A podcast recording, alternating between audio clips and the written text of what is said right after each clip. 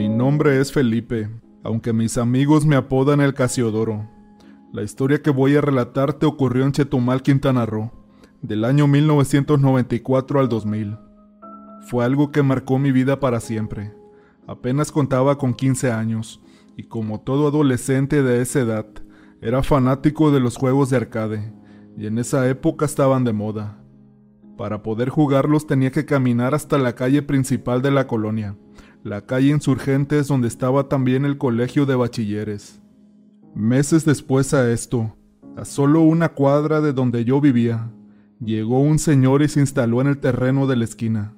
En tan solo una semana o menos, construyó una casa de madera, y a los pocos días a esto hizo una tienda de abarrotes. Pero no solo eso, también tenía las famosas maquinitas, donde por una moneda podías jugar videojuegos. Yo estaba muy contento por esto. Ahora las tendría muy cerca de mi casa. El día que abrí el local, yo fui a ver qué juegos tenía. Antes que nada saludé al dueño del lugar. Era un señor que dijo llamarse Tito Villanueva, aunque con el tiempo todos lo conoceríamos como el Don. La verdad era una persona ya de edad avanzada, pero había algo particular en él. Era muy alegre y le gustaba echar relajo con nosotros. Nos contagiaba su alegría. Don Tito solo tenía tres dedos en una mano, pero eso no le impedía hacer sus labores. También nos vendía naranjas con chile y congeladas de sabores. Don Tito en sí era muy buena persona, pero tenía sus vicios también. Fumaba mucho, aunque los doctores ya se lo tenían prohibido.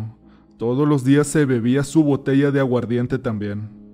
Recuerdo que era el año 1998, cuando una tarde nos comentó que no se sentía bien, así que sus familiares lo llevaron a internar a un hospital. Al tenerle ya mucho aprecio por los consejos que nos daba y defendernos a veces de los pandilleros, días después fuimos a visitarlo. Estaba con él uno de sus hijos.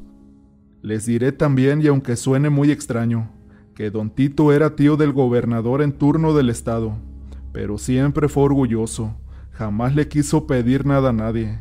El día que lo fuimos a ver éramos seis. Entramos a su cuarto y al vernos dijo, Chamacos, ¿qué hacen aquí? ¿Para qué vinieron? Pero no podía esconder esa sonrisa de gusto que le dio vernos. Venimos a visitarlo, viejo, le dijimos, pues sin usted las maquinitas no es lo mismo. Mañana me dan de alta y allá nos vemos, dijo también. Y así fue. Regresó a su casa y a la tienda al día siguiente, pero ya no era el mismo. Se notaba muy cansado ahora, aunque aún así no dejaba el cigarro. Una de esas noches que estábamos solo los que nos llevábamos mejor con él, tuvo que cerrar temprano ese día, pero a nosotros nos dejó adentro. Dijo, tienen una hora para jugar lo que quieran, y les puso crédito a todas. Antes de esto nos dio un abrazo fraternal a todos, como sintiendo que fuera su despedida ya. Nos dijo que en el poco tiempo convivido con nosotros, nos tenía mucho aprecio, y que desde donde él estuviera siempre nos cuidaría. Pude notar que al decir esto, su rostro cambiaba y se asomaban algunas lágrimas en sus ojos. Como a la media hora vinieron por él para llevarlo a su casa con la familia. Al día siguiente no abrieron aquel local. Así transcurrieron los días. Se cumplió una semana sin que abrieran hasta que un sábado llegó bien vestido como siempre con su peculiar guayabera, sus guaraches y su sombrero. Todos nos pusimos felices al verlo. Dijo, entren, hoy solo les voy a dar juego a ustedes, pues siempre han sido buenos conmigo. Así que de inmediato nos metimos al local a jugar. Todo continuó pasando por una semana más. Él llegaba y solo nos dejaba entrar a nosotros sin abrir para el resto del público aquel local. Al cabo de un mes, para ser exactos, un día sábado, fuimos a buscar al don al puesto de las maquinitas, pero esta vez no se encontraba él, solo estaba una chica morena con otro señor en el lugar. Le preguntamos, ¿y el don? ¿Dónde está el don? Esta al escuchar aquello se entristeció y solo atinó a decir, mi padre ya falleció. Hace un mes. No se enteraron. Todos nos quedamos mirando con ojos saltones y muy pálidos. Pero ¿cómo puede ser eso? Entonces, ¿quién era el que venía y nos dejaba entrar a jugar con las maquinitas gratis? La hija de don Tito respondió, Saben muchachos, mi padre los quería mucho. Quizá esa sea la razón por la que lo estuvieron viendo. Todos nos pusimos muy tristes y pensando en Don Tito. Al pasar los años todos crecimos y tomamos diferentes rumbos. Un día nos encontrábamos por casualidad cuatro de los que nos juntábamos de chicos en un parque. Platicando lo recordamos y comenzamos a contar las experiencias que nos habían sucedido con él. Uno dijo que él lo había regañado muy feo cuando andaba metiéndose droga, y que por eso es que había dejado el vicio. Otro contó que a él le había avisado que no fuera por una calle de las de Cancún, y al otro día se dio cuenta que esa noche habían asesinado a varias personas en ese lugar. Yo les platiqué que don Tito se me había parecido cuando trataba de cruzar la frontera para el norte, pensando que era mi fin, pues al guía lo había mordido una serpiente cascabel, y no pudiendo hacer nada lo tuvimos que abandonar. Perdido junto con otras seis personas en el desierto sin guía, duramos dos días completos hasta que ya no pude resistir más. Me dejaron a mi suerte pues ya no podía caminar. Eran las cinco de la tarde, cuando pude ver cómo alguien se acercaba por la vereda, creyendo yo que era la migra, pero al tenerlo de cerca pude ver que era don Tito, quien me miraba con ojos de amor, como cuando se mira un hijo después de mucho tiempo sin verlo. Desesperado le dije, Vienes por mí, viejo, ¿verdad? Qué bueno que fuiste tú, respondiéndome este con una gran sonrisa. Casiodoro, todavía no he venido por ti, aún te falta mucha vida por disfrutar, y cuando sea el momento de tu partida yo vendré por ti. No sé si todo fue producto de mi debilidad o una fantasía, pero estoy seguro que don Tito fue quien me sacó de aquel lugar, pues Él desde el cielo nos cuida como si fuéramos sus hijos. Historia enviada de forma anónima desde Argentina. El juego de la copa. Hace aproximadamente 10 años atrás, mi tío se separó de su mujer. En ese entonces yo tenía 15 años apenas, e iba a su casa, a veces sola o con amigas, pues me daba pena que hubiera quedado solo, y en una casa tan enorme. Entonces se distraía con nosotras, comíamos asado, hacíamos fiestas y más. Una noche estábamos solos él y yo. Fue cuando me dijo, ¿te animas a jugar el juego de la copa? Yo como toda adolescente curiosa le dije que sí. Él ya tenía experiencia con el tema, así que no me dio miedo. Al comenzar a jugar la primera noche, se hicieron presentes varios entes, pero uno en especial nos llamó la atención. Era un niño, decía tener 13 años y buscaba a su mamá. Le preguntamos cómo había muerto.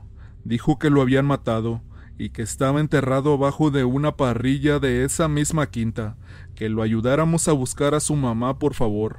Todo esto lo anotábamos porque queríamos comprobar que fuera verdad.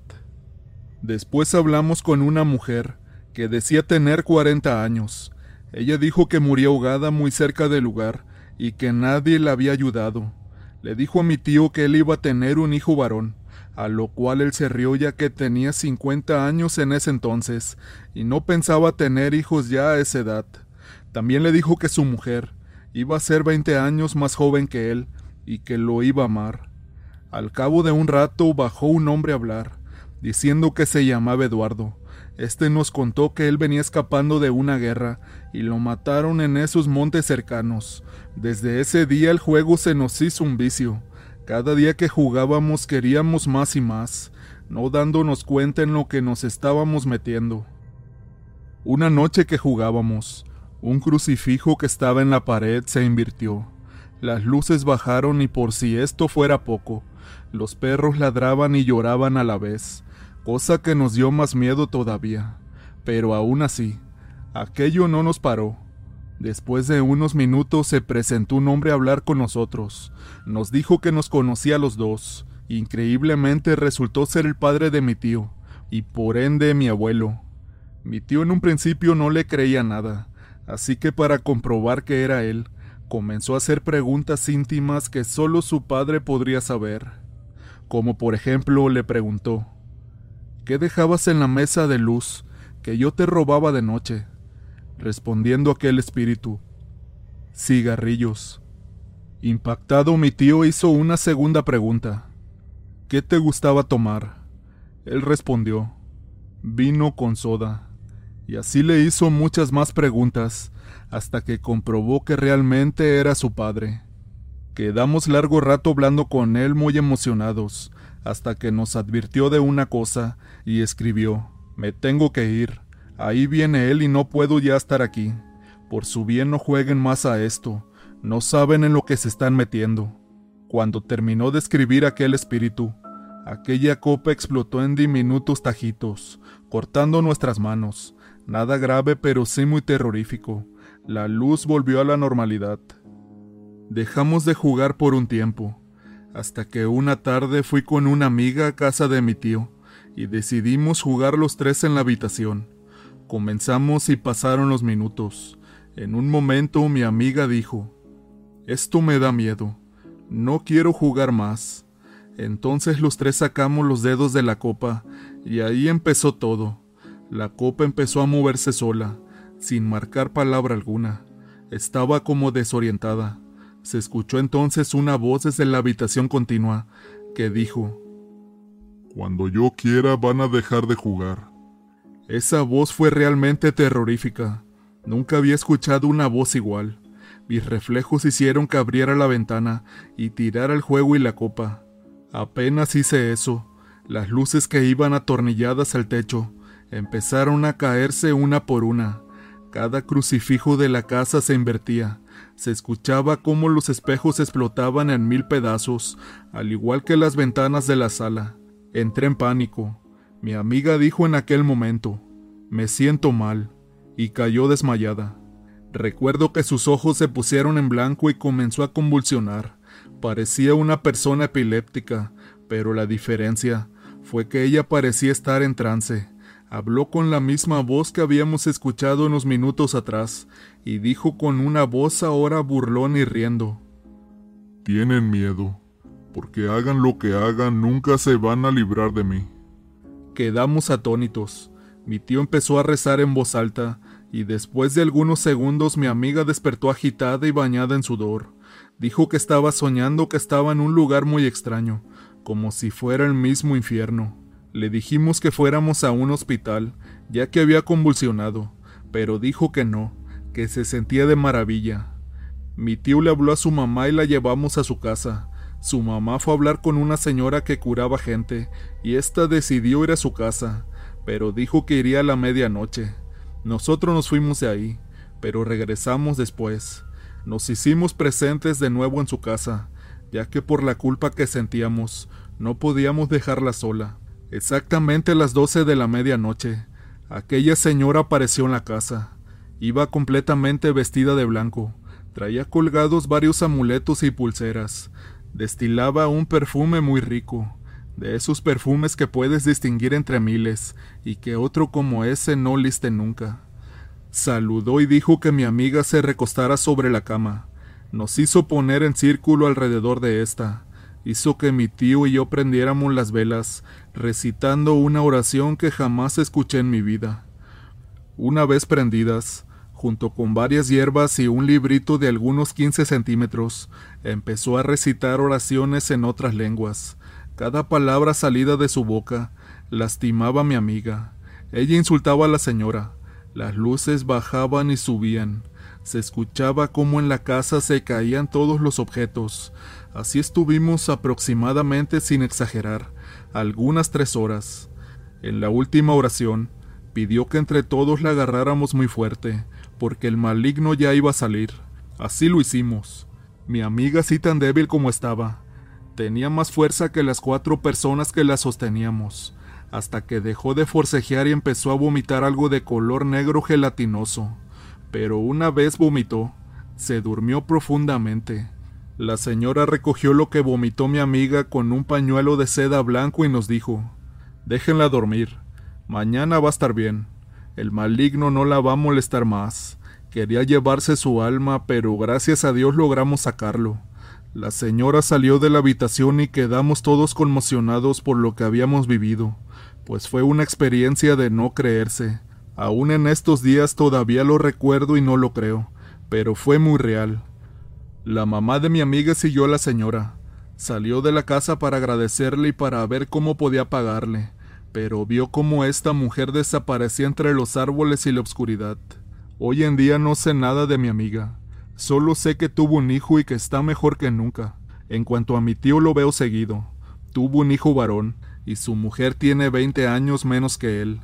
Siempre recordamos aquel suceso, pues la verdad es que fue algo que nos marcó para toda la vida. Tomen conciencia, solo es un juego, sí, pero puede arruinar sus vidas para siempre. Historia basada en un hecho real del señor Joel. Experiencia de un militar. La experiencia que te voy a contar ocurrió en el estado de Sinaloa, México, cerca de la carretera 150 por tres gotas de agua. Fue hace algunos años ya, cuando yo aún era un rebelde sin causa e hice cosas de las que aún me arrepiento. Por aquellos días me tocaba estar de guardia en una caseta de inspección militar, evitando el paso de sustancias prohibidas o de armas. El turno era de 24 horas. Una madrugada siendo el primero de enero. Serían aproximadamente las dos.